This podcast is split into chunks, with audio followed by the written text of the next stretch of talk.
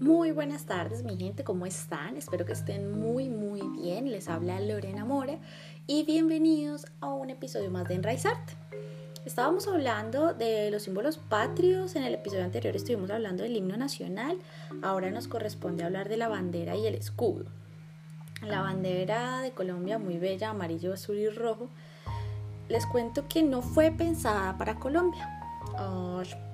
Bueno, pues esta bandera fue creada por Francisco de Miranda y Lino de Clemente en 1801 y fue creada para las Provincias Unidas de Venezuela y aprobada por el Congreso Constituyente de ese país en 1811. Resulta que Francisco de Miranda, al parecer, tuvo una conversación personalmente con Johann Wolfgang von Goethe.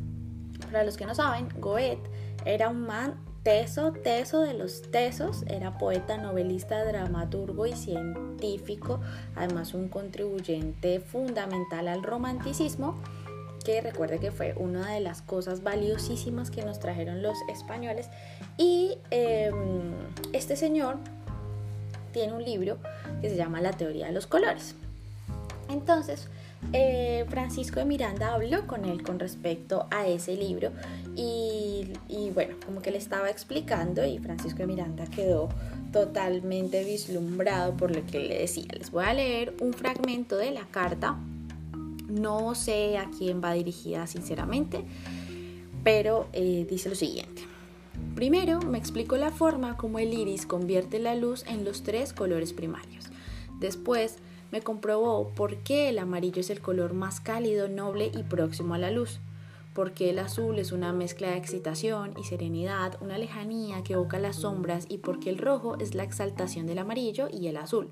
La síntesis, el desvanecimiento de la luz en la sombra. No es que el mundo esté hecho de amarillos, azules y rojos, es que así, como una combinación al infinito de aquellos tres colores, lo vemos todos los seres humanos. Un país parte de un nombre y de una bandera y se convierte en ellos como un hombre que cumple su destino. Entonces, eh, es súper lindo porque este viene siendo el sentido de la bandera, eh, lo que produce verla a, la vista y es profundo, es profundo saber que, tiene una lógica mm, visualmente hablando. Luego eh, en 1819 entonces se constituye la Gran Colombia. Es por eso que Ecuador, Colombia y Venezuela comparten los colores de la bandera y el orden de estos mismos colores. Y em, Francisco Antonio Sea, en el Congreso de Angostura, le da significado a los tres colores de la bandera. Entonces primero fue el color, el sentido y después el significado. ¿Qué es lo que dice Francisco Antonio Sea en el Congreso de Angostura? Él dice, nuestro pabellón nacional, símbolo de las libertades públicas de la América redimida, debe tener tres franjas de distintos colores. Sea la primera amarilla para significar a los pueblos que queremos y amamos la federación, la segunda azul, color de los mares, para demostrar a los déspotas de España que nos separa de su yugo ominoso la inmensidad del océano. Y la tercera roja, con el fin de hacerles entender a los tiranos que antes de aceptar la esclavitud que nos han impuesto por tres siglos, queremos ahogarlos en nuestra propia sangre, jurándoles guerra a muerte en nombre de la humanidad intenso, ¿no? Pues esto es lo que dice Francisco Antonio Sea en el Congreso de Angostura. Pero ¿qué pasa? La Gran Colombia se disuelve y cada, cada bandera cambia un poco. Bueno, la de Colombia no tanto, pero por ejemplo la de Venezuela en la franja azul tiene unas estrellas y la de Ecuador lleva en el centro su respectivo escudo.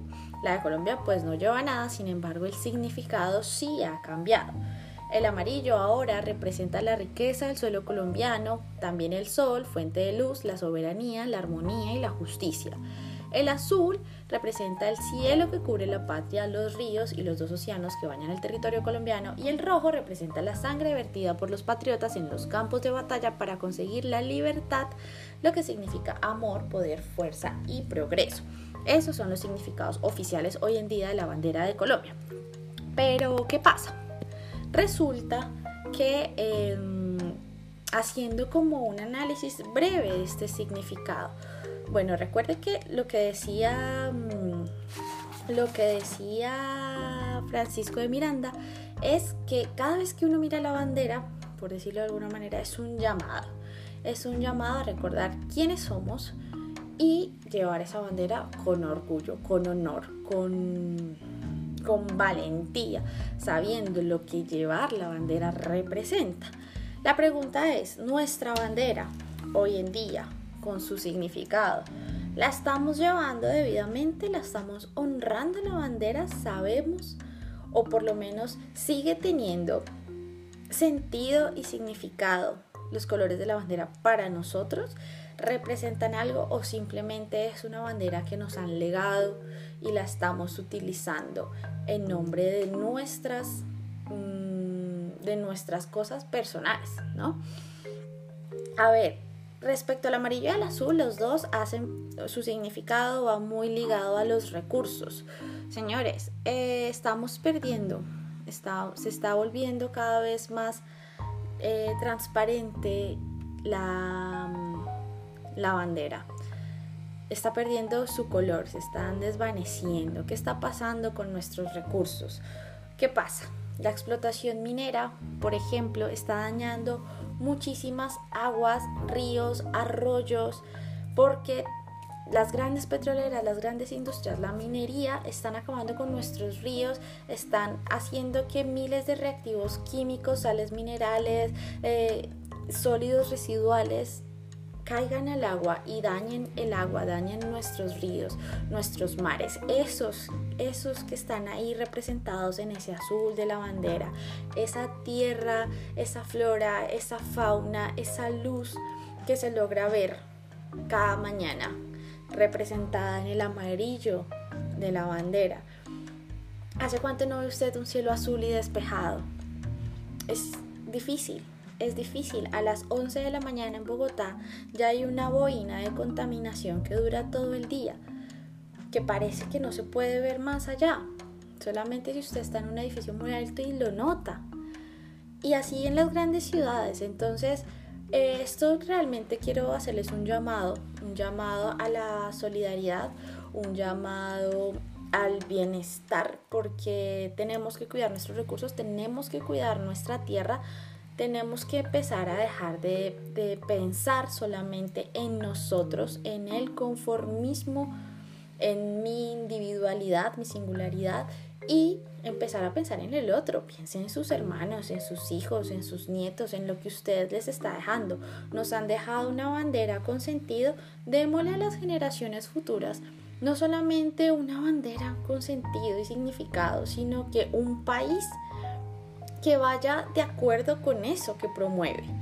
Luego, estamos hablando mm, del rojo de la bandera, que con lo que dice Antonio Sea y, lo que se dice actualmente del significado del rojo, se reduce en una palabra y es libertad.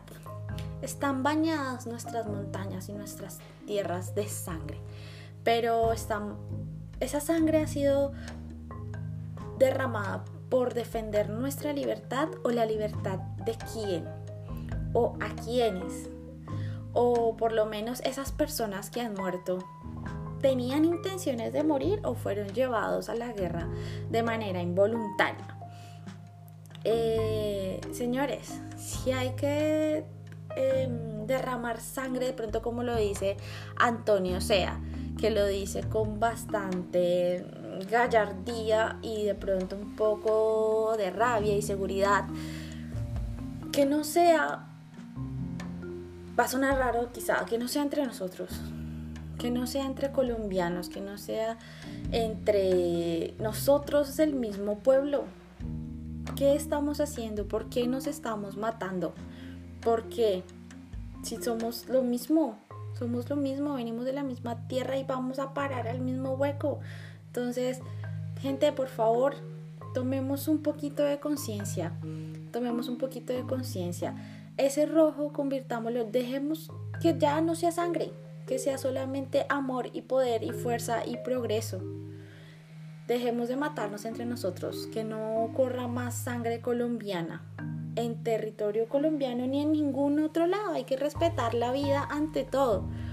Eh, quiero recomendarles un libro que a mí me gusta mucho, que está escrito a manera de ensayo, de William Ospina, que se llama ¿Dónde está la franja amarilla? Eh, este libro pues está escrito para eh, habla mucho como de este enfrentamiento que hubo entre conservadores y liberales, liberales los rojos, conservadores los azules, y por eso pues de ahí viene el título del libro La franja amarilla, pero también es muy interesante em, porque habla de una enfermedad que tenemos los colombianos, que es el conformismo. Estamos todo el tiempo pensando en mí, en mi pan, mi trabajo, si yo tengo, yo no salgo, si yo tengo mi trabajo, yo no voy a salir a marchar, si yo estoy bien, yo para qué me voy a asomar, si a mí no me están robando, yo por qué voy a intervenir para que no roben aquí al compañero o al vecino, como un egoísmo, un yo, un yo, un ego tan crecido por absolutamente nada por absolutamente nada. Yo no sé si ustedes alguna vez se han preguntado el sentido de la vida pero yo creo que el sentido de la vida está en, el otro, en la otredad. En, yo no soy nada sin el otro y el otro no es nada sin su otro que soy yo.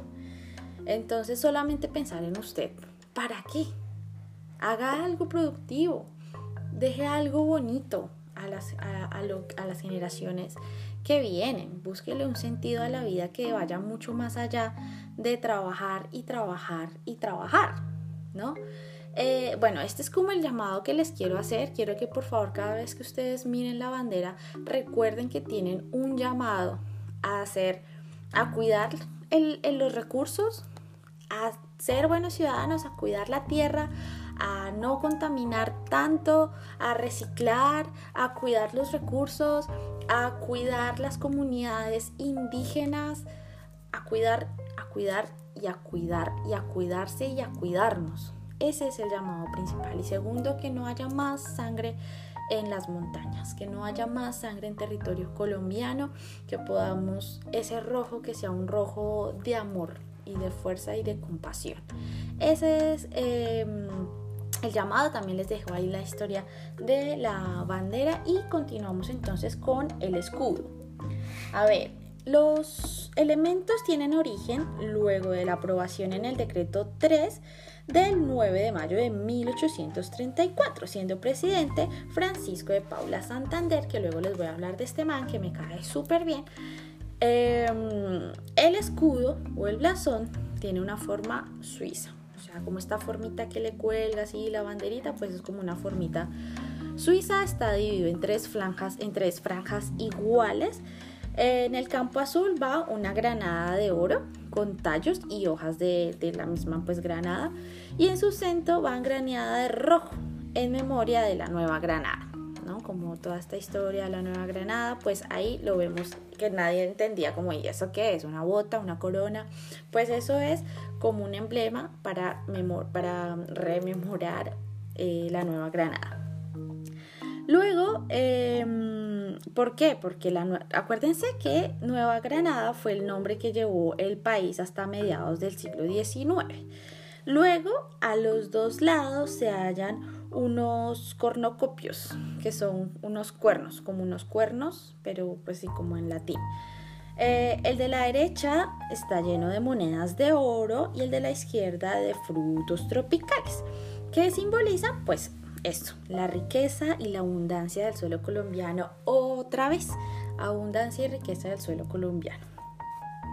Luego en la franja del medio va un gorro frigio, que es una como una capuchita, que, a veces no sabe la gente como muy bien qué es, pues es una capuchita que em, viene, es originaria de Fugia, de Turquía, y eh, es una como un tributo al dios Mitra. Y durante la Revolución Francesa este gorrito fue adoptado como símbolo de libertad. Otra vez, rojo, libertad.